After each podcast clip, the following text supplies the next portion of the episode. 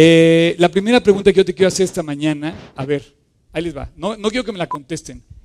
¿Cuántos que viven junto contigo, trabajan contigo, estudian contigo en la escuela, están a tu alrededor, tus familias, tus vecinos, tus hermanos, tus primos, tus parientes? ¿Cuántos saben que tú eres creyente, que tú crees en Cristo?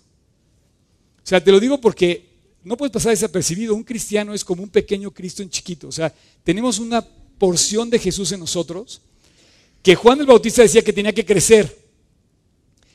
Nosotros tenemos que menguar, pero Cristo tiene que crecer. Y un cristiano tiene que notar. Dice que, es una, eh, que dejamos un aroma a Jesús. Y bueno, este, este, todo lo que hacemos nos, nos acerca, nos alienta. Ahorita que estamos cantando, no sé, a mí, a mí me contagia el, el hecho de poder cantar. Fíjate que la música, eh, ustedes me van a corregir, la música tiene un impacto muy fuerte en la sociedad. Pregúntaselo a los iTunes. Nunca pensó que un aparatito iba a ser tan famoso, digo, no tan famoso, tan, tan exitoso.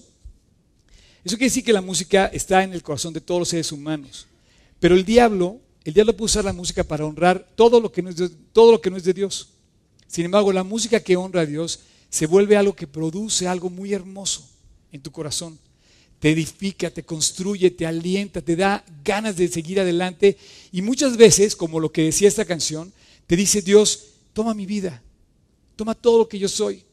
Y hay una manera de expresarle a Dios, porque a veces no sabemos ni cómo decírselo, pero nos ayuda a veces esas canciones a, cantarlo, ¿no? Yo me sorprende que estos chavos, la verdad, canten tan bonito y cada vez mejor. Pero todo esto que estamos haciendo es fruto de la generosidad de Dios para nosotros. Dios ha sido muy generoso. Eh, yo me siento muy generoso haber ido a Jerusalén cuatro veces. Ahorita yo quisiera que pidiéramos por, por esa tierra de Israel. Ha habido bombardeos. Eh, nuestra misionera que está en Haifa está bien. ¿Te acuerdas de Corina? Eh, Corina, todavía ayer, recibí un, un, correo de ella donde me manda un link de una noticia donde están este, pues amenazados. Hace mucho, muchos años no se oyó una alarma de bomba en Jerusalén, ni en Haifa, ni en Tel Aviv.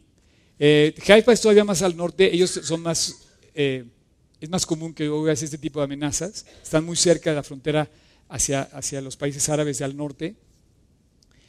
Pero me gustaría que oráramos por, por Corina ahorita, no sé si inclusive luego ella se conecta a veces, si nos estará viendo, vamos a orar por ti Corina, con mucho cariño, y vamos a orar por todo el pueblo de Israel que, que vive allá en esa tierra.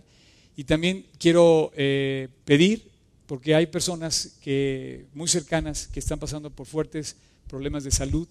voy a aprovechar esto para orar y ahorita voy a regresar a hacer un comentario sobre Jerusalén. Dios, amado Padre, muchas gracias que hoy aquí todos podemos pedirte por aquellos que están pasando por un tiempo de prueba fuerte. Y a través de la oración, Señor, podemos alcanzar tu mano, que lo puede todo, y pedirte que tú protejas a esa nación. Te pedimos por Corina, te damos gracias por su corazón tan valiente. Te damos gracias por el amor que tiene por el pueblo de Israel. Te pedimos que la uses como nunca y que abras el corazón de todos en Israel, gobierno, militares, sociedad civil y todos, Dios, que se vuelvan a ti, a Jesús el Mesías. Dios, te pedimos que toques el corazón del pueblo de Israel en un tiempo tan especial como, como es este que están pasando. Igualmente Dios por los países árabes, que encuentren la paz en ti, que encuentren la estabilidad en ti, que te conozcan Dios.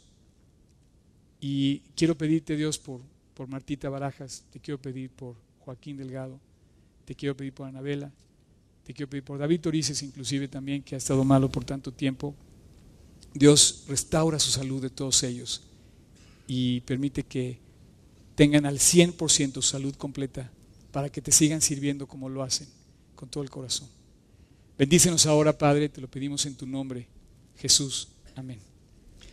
Te decía de Jerusalén, me siento muy, muy agradecido con la generosidad de Dios de haberme llevado cuatro veces a esa ciudad. Es una ciudad increíble. Jerusalén es una ciudad como ninguna otra. Este salmo describe, eh, yo me alegré con los que decían, a la casa de Dios iremos. Cuando yo llegué a Jerusalén, no puedes llegar más que en carretera. Eh, o caminando, pero bueno, en carretera y, y, tienes que ir subiendo, o sea, eh, eh, haz de cuenta que entras por las afueras de la ciudad, si vienes del norte, vienes del sur, vienes del, de, Tel Aviv, de la, costa, empiezas a subir, a subir hacia la ciudad antigua. Y cuando llegas a las murallas y empiezas a ver eso, de verdad es una emoción muy especial. Y yo creo que Dios ha sido muy generoso conmigo el haberme llevado a ese lugar. Pero, pero la Jerusalén de hoy, la Jerusalén celestial, la Jerusalén donde Dios pone sus ojos, no se refiere nada más a un lugar en el Medio Oriente que es muy complicado para nosotros poder estar ahí. La Jerusalén es la casa donde vives, en tu hogar, y donde Dios también ha sido generoso, y a lo mejor no te has dado cuenta de todo lo que Dios te ha dado. O sea, volteo a ver este lugar, yo decía la semana pasada, este tema se escogió, generositas, es la palabra en latín que habla de generoso, que si, alguien generoso en nuestra vida es Dios. Eh, voltea a ver los mares nada más, la generosidad que hay ahí. Voltea a ver lo que quieras de la creación y vas a darte cuenta de la generosidad de Dios. Pero yo te pido que en estos tres capítulos que estamos viendo de generositas, voltees a ver lo que Dios te ha dado en este lugar. Honestamente tenemos un lugar privilegiado, quizá uno de los lugares más bonitos de todo el país. Estamos sentados en una de las avenidas pues, de mayor atracción turística, estamos en un lugar muy hermoso, es, es fácil venir aquí y es cómodo venir aquí y espero que lo aprecies y espero que lo sigas construyendo y espero que se emociones cuando digas, me alegré con lo que decían, vamos a G316 Polanco a oír de Dios, a oír cantar a estos chavos, a oír al pastor de allá, no, ojalá que puedas decir lo mismo. Yo me alegré con los que decían, vamos a oír de Dios. Alégrate oyendo de Dios, trae a tus amigos, o sea, invítalos. Y ahora tenemos la oportunidad de conectarnos a través de, las redes. Eh, conéctate. O sea, yo tenía miedo de hacer publicidad, pero no, o sea, si vas a usar tu teléfono, úsalo para compartir de Cristo. A lo mejor no soy el mejor predicador, pero comparte un versículo. Usa tu Instagram, usa tu Facebook, usa tu Foursquare. ¿Ya, ya todos check-in en Foursquare? Hagan en Foursquare check-in en G36 Polanco y compartan a sus amigos que vienen a oír la palabra de Dios y que los invitan a oír la palabra de Dios. Estamos haciendo cosas increíbles, la verdad. Y bueno, yo os quiero retar a que sigamos construyendo esta casa. Y esta, esta forma de hablar del dinero eh, nos invita a seguir construyendo lo que hay aquí. Y yo no quiero robarte nada, yo quiero hablarte de la verdad que hay en tu cartera. Porque es una verdad lo que pasa en, en la cartera. Yo pienso que la cartera describe en el corazón lo que eres. ¿Qué tanto eres generoso en tu ser? No depende de cuánto das, sino de tu corazón. No depende de cuánto firmas el cheque, sino de tu corazón. la generosidad no solamente va, al lado de 100 pesos, va al lado de el corazón que habla, que expresa con sus manos el aliento, el amor. Eh, por ejemplo, quiero decirte este, este folleto que tengo aquí en mis manos. En este lugar últimamente se han estado desplazando los folletos de una manera preciosa. Eh, la semana pasada se vendieron mil folletos de estos. No es porque el negocio que vamos a hacer, porque nada más se paga con lo que cuesta, se paga, pero a lo largo de que se hizo este folleto, es el único material impreso que tiene G316, este folleto, eh, que habla del plan de salvación, que es lo más importante que tenemos que conocer de la Biblia. En toda la Biblia se resume la razón por la cual Cristo fue al Calvario. Y tú puedes dar este folleto en muchas formas. Bueno, en un encuentro en un autobús, en un encuentro en un viaje, a un compañero de trabajo, un compañero de la escuela, y tú no sabes el destino que va a tener el mensaje porque finalmente la gente está hambrienta, está sedienta de un mensaje que le hable de una verdadera esperanza. Hasta hoy aproximadamente estamos llegando a los 3 millones de folletos. O sea, ya empieza a contar. Y me decía Juan Manuel el, jueves que comí con él, me decía, yo estoy seguro que en el cielo nos van a hacer una fiesta sorpresa en G316. Así como, como de broma, nos van a llevar un cuartito no, porque si va a ser tan grande, no va a llegar a... Todos los de G316 que dieron folletos, vénganse, y sorpresa, y van a aparecer sorpresivamente todos los que se convirtieron, porque hubo un valiente que les dio un folleto. Quizá nunca vuelves a ver a la persona que dice el folleto, pero esa persona pudo haber restaurado su relación con Jesús para siempre, para eternidad, y te lo vas a encontrar en el cielo. Y a lo mejor no tuviste muchas oportunidad de hablar mucho, pero simplemente se lo pudiste dar. Y si tienes oportunidad de hablar con la persona Lee lo que dice aquí. Te ayuda a hablar de Cristo y compartir el mensaje más importante que la gente tiene que oír. La gente puede, tú puedes darle un buen consejo o le puedes dar las llaves del cielo para que entre. Dáselas. háblales de Cristo, comparte de Cristo. Sé generoso como ha sido generoso Dios contigo para escuchar la palabra. Yo la verdad, eh, te voy a hacer una pregunta al final de mi plática. Pero la pregunta va ligada a lo que yo soy. O sea, yo estoy aquí hablándote a los cuatro vientos con todos mis pulmones y con todas mis fuerzas de alguien que cambió mi vida, que se llama Jesucristo. Jesús. Si a alguien le debo yo, es a un Dios generoso, muy generoso, que me dio todo lo que tengo, me dio la amistad con cada uno de ustedes, los que puedo compartir la amistad, nos dio la oportunidad de compartir aquí, pero ha sido tan generoso habernos dado vida cuando alguien estaba muerto. Él me regresó la vida. Hace 34 años yo estaba muerto en mis delitos y pecados. Y Dios me regresó la vida. En la cruz del Calvario, Él murió para darnos vida. Curiosamente la Biblia tiene cosas que aparentemente son contradictorias. Te dice que para que seas grande te hagas humilde, que te hagas el más pequeño. Te dice que el que quiera ser eh, líder, que se haga el servidor de los demás. Te dice que eches tu pan sobre las aguas y que después lo vas a recibir. ¿Cómo es eso? Tú echas un pan sobre las aguas y cómo lo recibes después. Parece contradictorio, pero es así la Biblia. Y dice que si, el grano de trigo no cae en la tierra y muere, no lleva fruto. Entonces parece que la vida se da al, morir. Y todo esto de la generosidad de Dios surge un plan de rescate para devolvernos la vida, para devolvernos lo que perdimos al pecar. Aquí yo te puedo preguntar, no hay nadie que no sea pecador, que no seamos pecador. Pero no hay nadie que estemos tan lejos de no ser alcanzados por el amor precioso de Jesucristo para rescatar nuestra vida. Antes de, avanzar, eh, quiero compartir este periódico que me acaban de dar hoy. Me emocionó muchísimo. No sé si quieran ponerlo, es del Reforma del día de hoy, la página 10 de la, de, la sección nacional. No sé si quieran enfocar la cámara. Dice, arman a los policías con oración. La verdad sí me emociona esto. Sí, sí me emociona pensar que México eh, está avanzando y debe avanzar en oración. Eh, hace poquito me decía, te voy a decir, hace poquito, hace una hora, menos de una hora, me dijo, se sacó una mamá y me dice, yo quiero mandar a mis dos hijos al campamento, pero nada más tengo tanto dinero. me dice, oye, dame crédito, dame no sé qué. Le digo, espérate, yo no doy crédito, ni hago eso, pero no, no me, o sea, no es la, no es la fórmula. Le dije, hay que comenzar orando. ¿Ok? Le digo, es que mira, te puedo dar una parte y después te la voy pagando, voy a pedir un préstamo. No, no, no, no, no, no, espérate. tampoco es la idea que el papá se endrogue. No, no, si es de Dios, va a ser de Dios. Y las formas, las cosas se arreglan así. Antes de que me dieran el periódico. Esto pasó, esto pasó ahorita, me lo acaban de dar ahorita. Entonces, la persona estaba esperando y me habla y me dice esto. Le dije, vamos a ponernos a orar. Pídele a Dios lo que quieras pedirle. Y vamos a pedirle porque Dios provea para tus dos hijos para el campamento. ¿Ok? Acto seguido pasa a la siguiente persona. Me dice, oye, quiero ofrendar para un campero. Le digo, ya está resuelto el problema. Ya te contestó. Dime si está increíble eso. Hay que orar primero. antes de meter la mano y decir, me voy a drogar y voy a pedir prestado y voy a no sé qué, no sé qué. Espérame, ¿por qué no buscas primero a Dios y le dices, Dios, ¿no tendrás a bien ser generoso conmigo? Somos, somos fruto de verdad de la generosidad de Dios. Este lugar es fruto de la generosidad de Dios. Y yo quisiera que esto nos lleve a ser más generosos aún en nuestra, en nuestra, en nuestra reunión aquí. A lo mejor puedes aportar los 50 pesos, perfecto. Pero a lo mejor puedes dar una sonrisa, está mejor. A lo mejor puedes orar, ora. Puedes invitar a una persona, aprovechalo.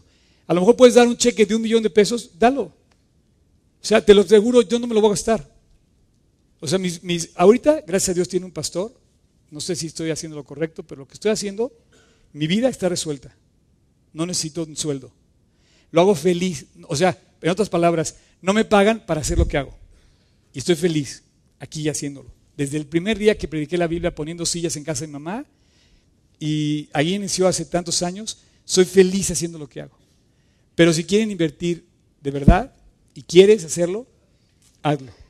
Ahora, yo te, yo te preguntaba que cuántos conocen de ti como creyente? Porque necesitamos hacer una evaluación de nuestras vidas y muchas veces no queremos salir a la luz de la sociedad como creyentes porque queremos seguir viviendo nuestra comodidad, en nuestra eh, em, como idea de protección, que en el momento que manifestemos a Cristo nos van a empezar a señalar, nos van a empezar a hacer bullying, se van a empezar a burlar, los cuates de la escuela nos van a hablar, eh, va a ser más difícil la vida. Sí, entre comillas. Pero en el momento que tú haces esto, tú te, vas, tú te estás revelando qué hay en tu corazón. De esta manera, tú mismo descubres lo que hay en tu corazón. Hay quienes que dicen a Dios con su boca, dice Cristo, pero en su corazón está lejos de mí. Entonces, cuando tú empiezas a hablar de Cristo, te empiezas a comprometer con la persona que te está escuchando. Y esto demuestra lo que está pasando dentro de tu vida. Hablar del dinero, ustedes me lo van a decir, no es fácil. Y menos cuando voluntariamente yo quiero como transmitir un mensaje que dice la Biblia, dice, no pongas bozal al buey que, al buey que trilla. Si yo fuera el buey, o sea, no, dice, no, no, no me amarres. Pero finalmente, si yo no tuviera dónde dar la plática, podría salir y seguir hablando porque yo sigo siendo el mío. El problema va a que no vamos a poder reunir como nos podemos reunir aquí. Pero eso revela algo. Es muy importante saber lo que pasa con el dinero. Hay dos temas que no quiere tocar la iglesia, normalmente en público, que son muy espinosos. Es como si yo te aventara un chayote. ¿Saben lo que es un chayote? En Venezuela, ¿saben lo que es un chayote? Es como una fruta que tiene como espinitas, que no te pican realmente, pero como que te hace todo está llena de espinitas. Entonces, haz cuenta que te, te, aviento la papa. Si te hablo de sexo o te hablo de dinero, es como aventarte el chayote. Porque no es fácil hablar de esto. Ahora vamos a hablar por este segundo eh, episodio y el que sigue del dinero. Necesitamos tener sabiduría para hablar tanto de sexo como de dinero. Pero Dios quiere urgentemente alertarnos de lo que pasa con el uso de nuestros recursos. Yo creo que tenemos que ser mejores administradores de las cosas que Dios nos da. Por ejemplo, tú tienes a lo mejor al lado de ti una silla vacía, pues tráete a alguien la semana que entra. O a lo mejor la silla que, estás, que Dios está buscando que le hables está en tu escritorio de tu trabajo o en el pupitre de al lado de tu escuela. Y no estás aprovechando los recursos que Dios te da. Un día Dios va a pedir cuentas de este recurso que nos dio, este lugar. Un día nos va a pedir cuentas del recurso, por ejemplo, de la Biblia, cuando nos da la Biblia para poderlo compartir. No dice, no te, no te di la luz para que la escondieras debajo. O sea, si yo pusiera una luz aquí abajo no tendría sentido. La luz está arriba para que todo el mundo la vea. Entonces Dios te dio un recurso que es su palabra, que es la oportunidad de servir para que los demás la compartan. No calles cuando hables de Cristo. Al final de mi plática, yo te voy a preguntar y yo quisiera que no te, no te escondieras, que descubrieras quién es Dios en tu vida, que eres un creyente de Él y que dijeras yo, como, como me estás oyendo a mí hablar de esto. La realidad que hay en nosotros, el equilibrio que hay en nuestras finanzas, descubren lo que pasa en nuestro corazón. Si somos generosos con nuestros hijos. Por ejemplo, tú te podrías estar pensando que lo primero que te quiero decir es que eh, ahorita voy a decirte lo que nos estamos robando para que veas que es cierto. Eh, pero una de las, de las cosas que el hombre no encuentra el balance correcto es, por ejemplo, un cuate en el banco. No sé si aquí haya un cajero de, sucursal bancaria. No sé cuánto dinero maneja en, efectivo un, cajero. O que maneje en efectivo, mucho efectivo. Esa persona al contar, ¿sabes qué? 20 son míos. Necio, dice la Biblia. No es tuyo. Un cuate de una agencia de coches. Oye, vendí 100 coches, a lo mejor uno de esos es mío necio. Una chava en una relojería, en una joyería, oye, tengo tantos anillos, tantas joyas, una puede ser mía, dice Dios, necio. Una tarjeta de crédito te autoriza 50, 100, 200, 300 mil pesos y dices, es mío, y dice Dios, necio. ¿Por qué somos necios cuando hablamos de dinero? Tomamos lo que no es nuestro, pensando que es nuestro. Por ejemplo, hay papás que se tomaron el dinero de la educación de sus hijos.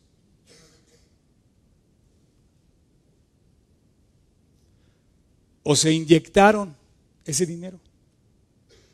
y les robaron a los que verdaderamente debían ir dirigidos esos recursos. Quizá honrar a, tu esposa, ¿no? Eh, hemos tomado de lo que no es nuestro. ¿Por qué? Fíjate, uno de los problemas de la teoría de la evolución, quizá entre muchos otros, es que hace ver como que todo no tiene dueño. El problema de la teoría de la evolución es que niega la obra y la propiedad del creador. Y dice, ah, es producto de la madre naturaleza o de la casualidad. Y entonces automáticamente le quitan a Dios la propiedad de la creación completa. Y entonces nos es muy cómodo no tener a alguien a quien le debemos las cosas porque pensamos que son obra de la casualidad. No es cierto. Acabo de poner en mi casa un muro.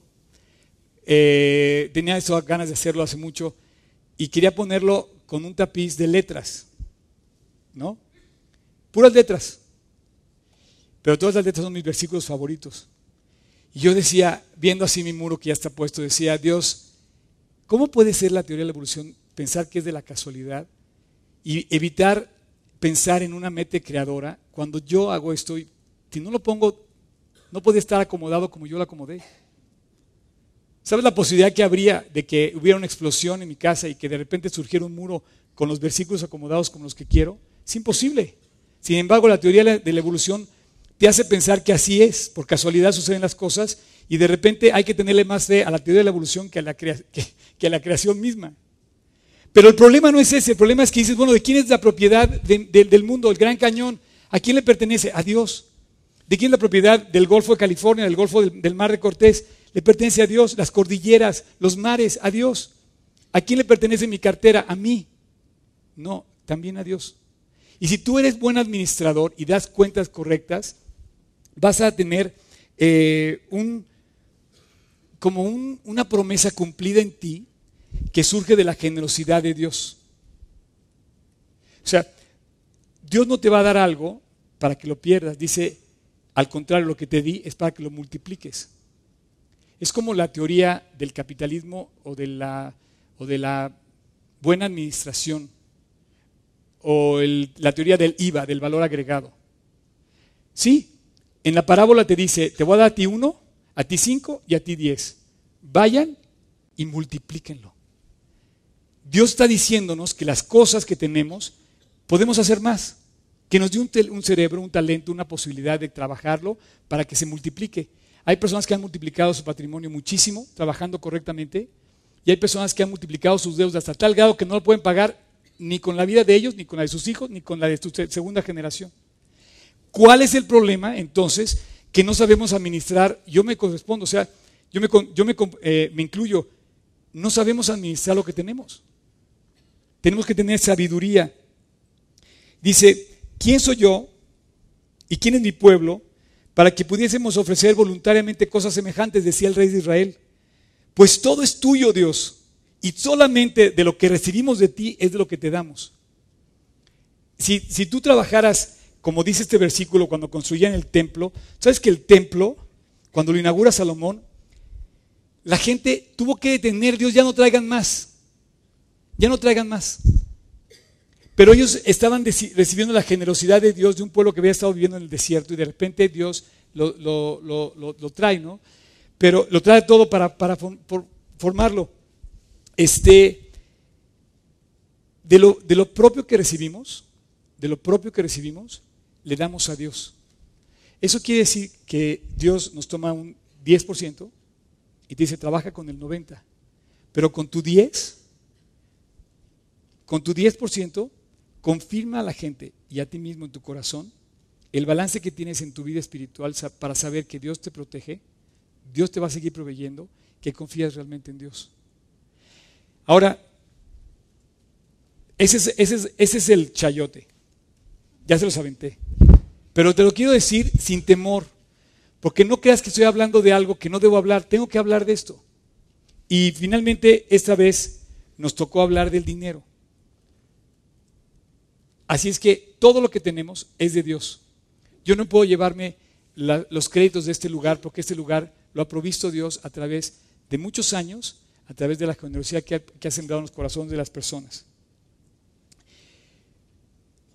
Y si el dinero te hace cosas buenas y lo puedes multiplicar, o te hace cosas malas y te puedes endrogar de tal manera que no puedas ni siquiera pagar, ¿es malo? No. El dinero en sí no es malo. Tú puedes sacar un billete de mil pesos y no te hace daño, no estás pecando por sostener un billete. Entonces, ¿qué es lo que pasa?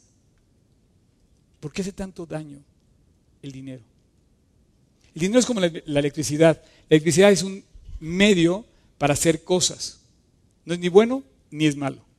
Sin embargo, tú tienes que aprender eh, una lección muy importante. Fíjate que si lo analizas, no creo que haya nadie, quiero que les ponga, ponga atención a lo que estoy diciendo, no creo que haya nadie, en, ninguna persona que tú conozcas, que no tenga absolutamente nada.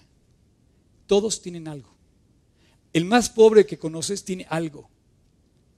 Y eso que tiene, Dios le pide que lo use con prudencia, que lo administre con prudencia para que pueda seguir adelante. Nos va a pedir cuentas Dios. Ahora, dice que la bendición de Dios es la que enriquece y que no añade tristeza con ella.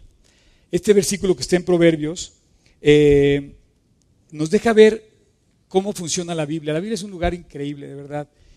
Si no lees la Biblia, léela, te estás poniendo la mejor historia de todas las que puedes leer. Si tienes un libro que estás leyendo, posponlo déjalo momentáneamente y comienza a leer la Biblia. De verdad te la recomiendo. Cuando dice que no añade tristeza con, la riqueza que Dios te da, es que, por ejemplo, no quiere decir que te endeudaste para conseguir esa riqueza.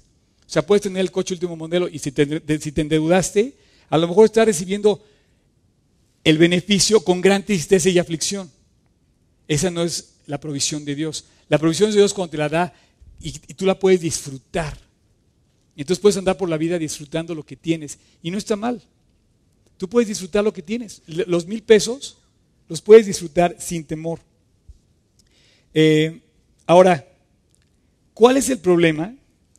¿Por qué, por qué la gente eh, cae en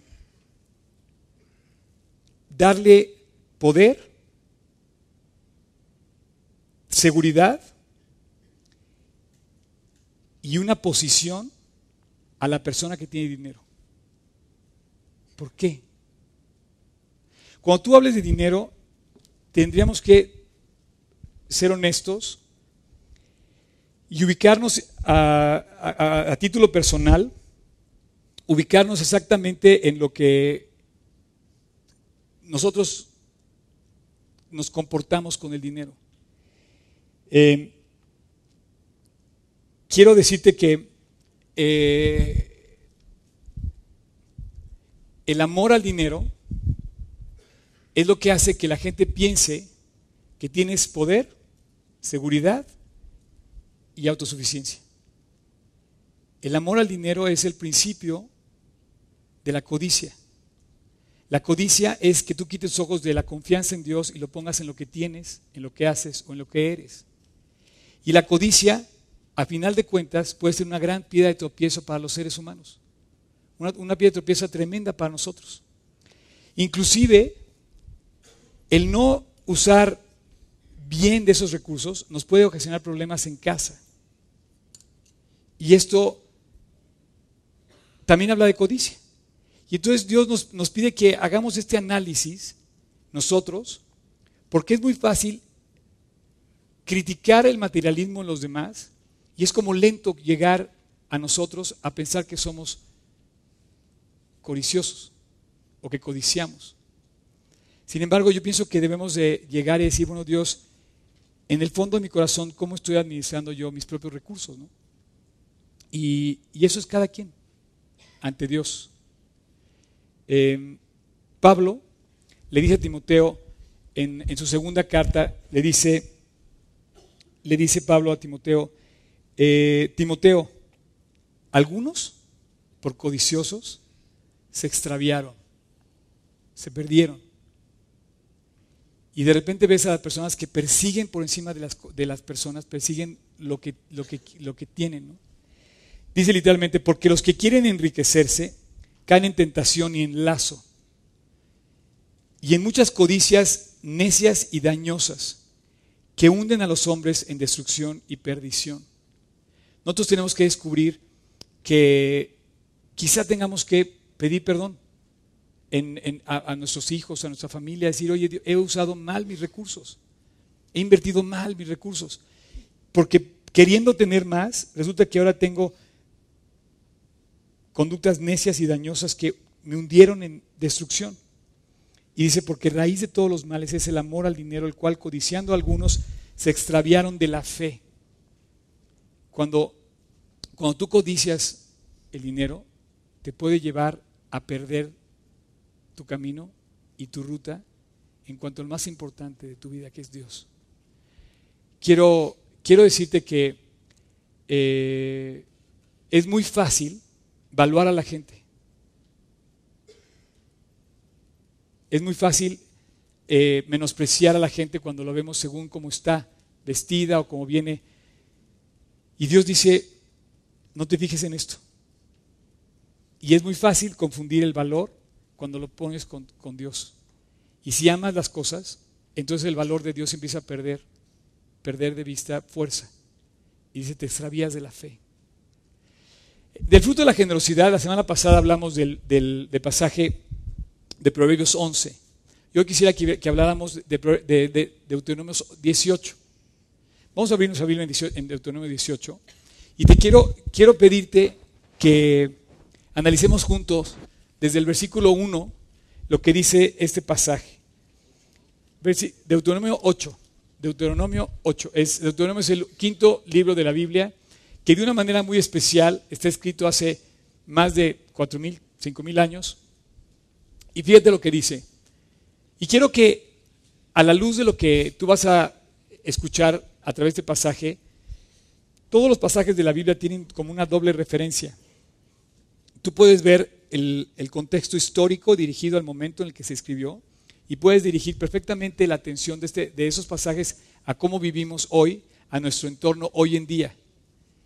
Y tú te vas a dar cuenta que aunque está hablando del pueblo de Israel en el desierto, con Moisés, perfectamente puede hablar de ti y de mí hoy, y particularmente de lo que Dios nos ha dado en tu casa, en tu trabajo, en, en todo lo que te rodea. Y dice, asegúrense de poner por obra todos los mandamientos que hoy les ordeno cumplir y que vivan para que vivan y sean multiplicados. Y, sean multiplicados y entren y posean la tierra bajo el juramento, bajo el juramento que, nuestros padres nos dieron. Y dice, eh, asegúrate de poner por obra todos los mandamientos que hoy te ordeno cumplir. El versículo 2, te acordarás de, te acordarás de todo el camino en el desierto por donde el Señor tu Dios te ha traído estos 40 años para afligirte y ponerte a prueba y para saber lo que había en tu corazón. Qué curioso que las pruebas son proyecto de Dios también para descubrir lo que hay en nuestro corazón, todos los problemas. Y dice, y para saber lo que había en tu corazón. Y así, eh, versículo 3, el Señor te afligió y te hizo sentir hambre, pero te sustentó con maná, comida que ni tú ni tus padres habían conocido, para hacerte saber que no solo de pan vive el hombre, sino de todo lo que sale de la boca de Dios. En estos 40 años la ropa que llevas puesta nunca se envejeció, ni se te ha hinchado los pies. Reconoce en tu corazón que el Señor tu Dios te castiga del mismo modo que un hombre castiga a su hijo. Así que cumple con los mandamientos de Dios y ve por sus caminos y témele. Lo primero que te dice Moisés a su pueblo le dice, obedece los buenos consejos de la Biblia. Lee la Biblia y síguela obedécela. Es increíble que no nos da por nuestro lado, no nos dirige una luz intermitente, nos dice perfectamente, tenemos que obedecer la persona. Dice, digo la persona, el mandamiento, si amamos más el dinero que a las personas, nos vamos a extraviar, nos vamos a perder, nos vamos a desviar. Entonces, yo quisiera que en este ámbito vieras en tu mano y dieras gracias lo que Dios te ha dado. El versículo que sigue, el Señor tu Dios te introduce a una buena tierra. Es tierra de arroyos y de aguas, de fuentes y de manantiales, que brotan en vegas y montes. Tierra de trigo, de cebada, de vides, de higueras, granados, tierra de olivos, de aceite y de miel. Es tierra donde comerás el pan, donde no comerás el pan con escasez, ni nada de ella te faltará. Es tierra cuyas piedras son hierro y cuyos montes extraes cobre. Y comerás y quedarás satisfecho. Y bendecirás al Señor tu Dios por la buena tierra que te ha dado. Podríamos describir a México con esas palabras. Está describiendo la tierra prometida de Israel y podríamos describir tierra de montes, de vegas, de valles, de olivos, de aceite, de miel, tantas cosas que hay a nuestro alrededor. No sé si has dado gracias por tu país, no sé si has dado gracias por tu salud, no sé si has dado gracias por tus pies. Dice 40 años, no sé quién pueda contar 40 años de caminar con tus pies. ¿Ya diste, ya diste gracias por tus pies que no se han hinchado? Es increíble. Y sin embargo pasamos por la vida pensando que es nuestro. Y no es cierto. No lo, hemos recibido de la mano generosa de Dios. Una buena eh, forma de vivir es vivir agradecido. Ser agradecido con Dios. A lo mejor no tienes comida en el refrigerador. A lo mejor te hace falta para llenar el refrigerador. Pero podrías dar gracias por el refrigerador. El refrigerador lo sigues teniendo. Hay gente que dice, hoy no tengo nada en, el refrigerador. Bueno, tienes el refrigerador. A lo mejor, no sé.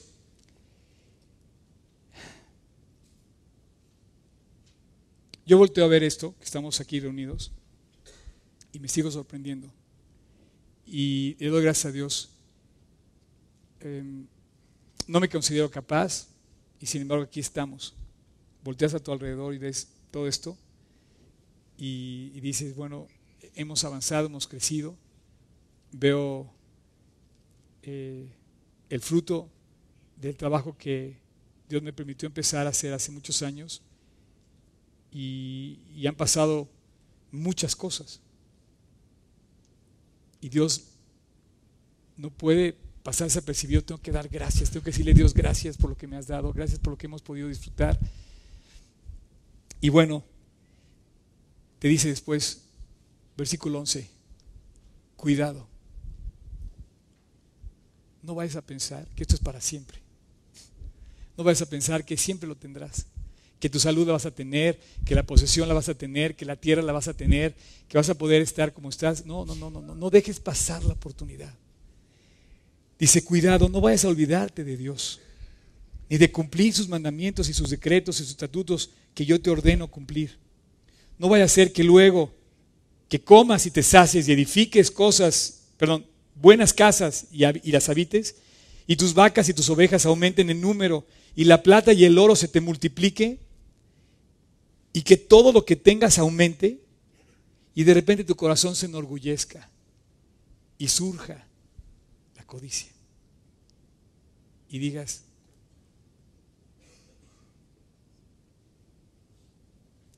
y te olvides del Señor tu Dios que te sacó de la tierra de Egipto, de donde eras un esclavo, y te hizo caminar por un desierto grande y espantoso, lleno de serpientes venenosas, de escorpiones, donde no había agua.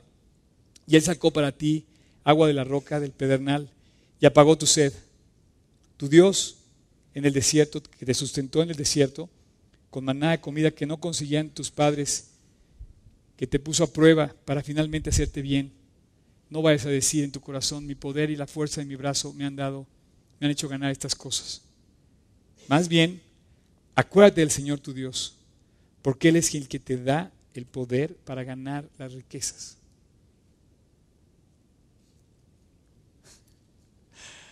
Ciertamente es una doble referencia. Estamos hablando de Moisés en el desierto, y podríamos aplicarlo perfectamente hoy, Él es el que te da el poder a fin de confirmar el pacto que te hizo a ti y a tus padres, como en este día.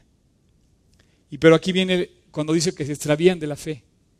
Fíjate cómo el dinero te puede extraviar de la fe, la posición social te puede extraviar de la fe, el poder que te da el, dinero, esa codicia que sentimos hacia las cosas, esa nos puede hacer pensar que es más importante lo, lo segundo que lo primero. Y automáticamente dice en el versículo que sigue, dice, pero si llegan a olvidarse del Señor su Dios y se van tras dioses ajenos y les sirven y se inclinan ante ellos, yo les hago saber que de cierto perecerán. Por no atender a la voz del Señor su Dios, perecerán como las naciones que el Señor va a destruir delante de ustedes. Dios hace una reflexión para saber en dónde estamos colocados y una de las formas de saber cómo estamos es la manera en que administramos nuestras vidas. Tenemos que ser buenos administradores de los recursos que tenemos delante de Dios. No estoy hablando de la iglesia, estoy hablando de tu ser normal en tu, vida como se desenvuelve normalmente.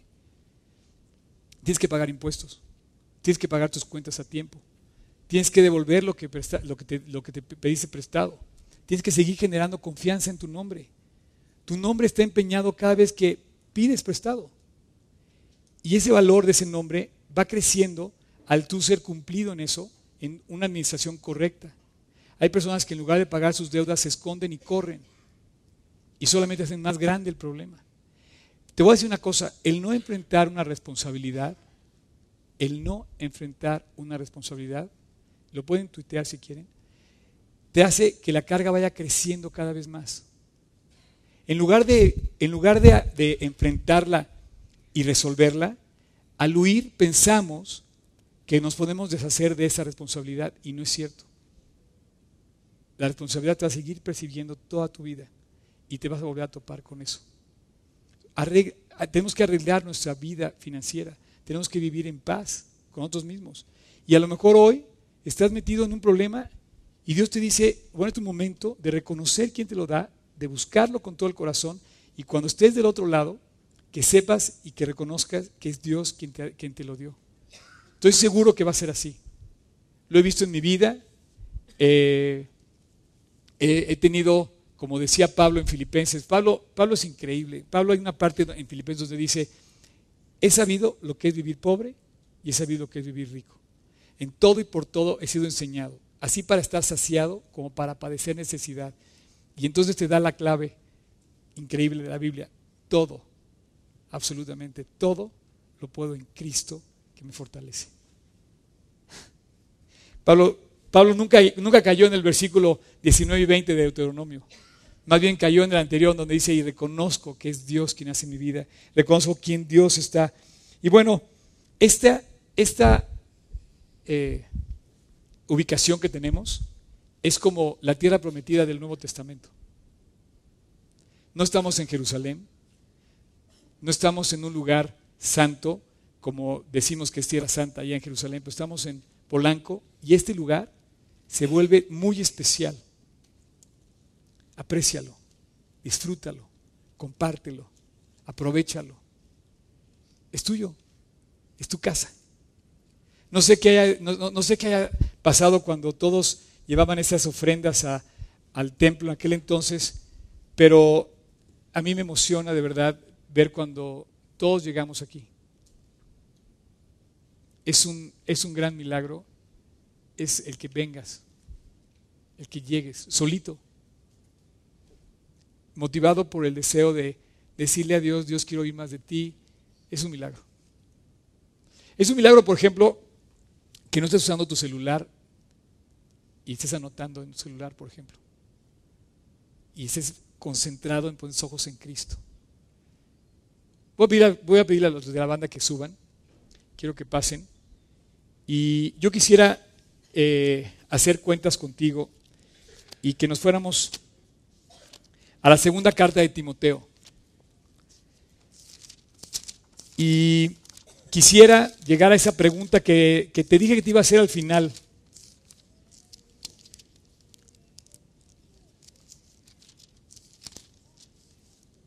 Perdón, es la primera carta de Timoteo. Dije segunda, ¿verdad?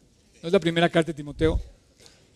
Eh, esta pregunta te voy a hacer al final es algo que tienes que tener en ti bien claro. Porque si tú crees que Dios es generoso y que te va a dar lo que necesitas, lo vas a buscar vas a confiar en Él, vas a pedirle, vas a crecer en tu relación con, con Dios. Si tú no se lo crees, te vas a extraviar de la fe. Dice el pasaje, capítulo 6, versículo 9. Dice, porque los que quieren enriquecerse caen en tentación y en lazo. Muchos de nuestros problemas en la vida han sido por amar el dinero y querernos enriquecer. A lo mejor tuvimos problemas con nuestra esposa, con nuestros hijos, con nuestro trabajo, por haber usado el dinero de ese cajero en el banco, o de ese agente del coche, o de la chava en la joyería, o de la tarjeta de crédito. Por querer enriquecerse, por favor escucha la Biblia. Por querer enriquecerse caemos en tentación y en lazo. El problema no es tener la tentación de tomar algo que no es tuyo. El problema es pensar que es tuyo cuando no lo es. Y querernos enriquecer nos roba la verdadera fe y confianza que debemos tener en el Dios generoso que nos da lo que tenemos y que nos puede dar todavía mucho más. Dice, y caen en muchas tentaciones, perdón, codicias necias y, y dañosas que hunden a los hombres en destrucción y perdición.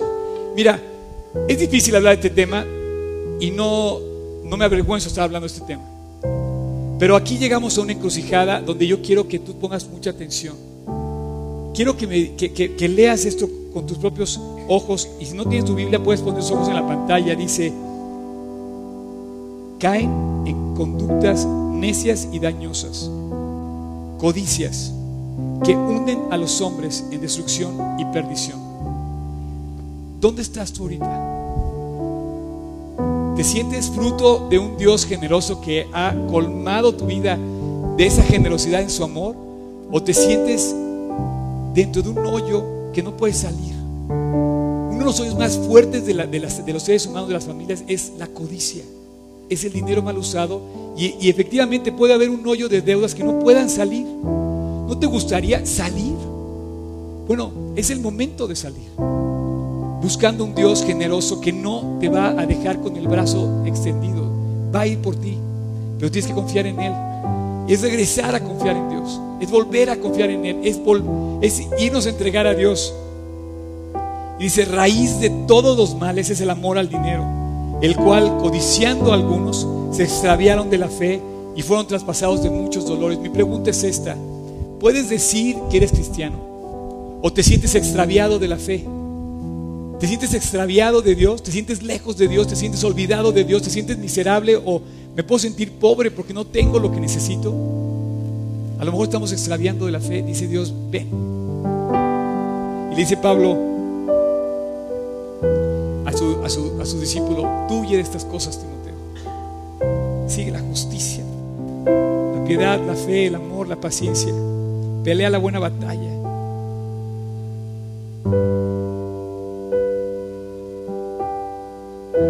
Te mando delante de Dios, versículo 13, que da vida a todas las cosas y de Jesucristo, que guardes el mandamiento sin mácula ni reprensión, hasta que Dios venga, el cual a su tiempo se mostrará. Y al único que tiene inmortalidad, que habita en la luz inaccesible, a quien ninguno de los hombres ha visto aún, a Él sea gloria, sea honra y sea el imperio. Amén. Quiero pedirte que cierres tus ojos. Al cerrar tus ojos te lo pido porque no ves a nadie más. Yo creo que puedes ver nada más a dos personas cuando cierras tus ojos. Mira, inténtalo. Cierra tus ojos. Solamente vas a poder ver tu vida y vas a poder ver a Dios. En este momento quiero hacer una oración contigo. Y quiero pedirte que aproveches la oportunidad de reconocer si estás extraviado de la fe por haber buscado a lo mejor en otras cosas, en otros recursos, en el dinero, en las cosas, tu protección, tu seguridad y tu provisión. Y si quieres hoy, Convierte este lugar en la tierra santa, en donde te reconcilies con tu Creador y digas, Dios, no quiero más que a ti. Un Un día en la cruz del Calvario Dios pagó para darnos vida y para hacerse nuestro Dios y nuestro proveedor para siempre. Voy a hacer una oración. Dios no puede estar más cerca de ti que este momento. A lo mejor no sabes cómo hacerla. Es tu momento. Yo te voy a ayudar a hacer esa oración.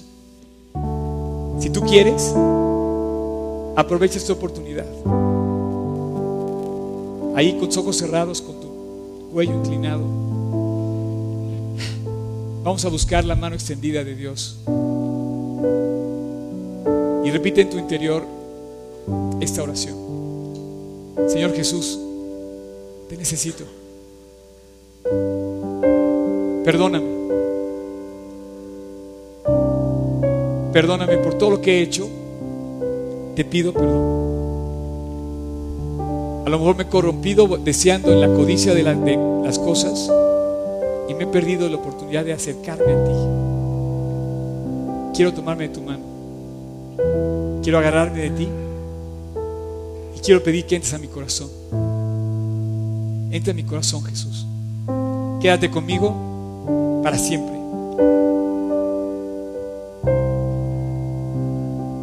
Y te doy gracias por haber pagado mi deuda, mi gran deuda de pecado en la cruz. Entra en mi corazón, Jesús. Límpiame. Transfórmame y cámbiame. Levanta mi vida. Déjame vivir cada día junto a ti. Y te doy gracias por la generosidad que hay en tu, en tu vida. En tu nombre, Jesús. Amen.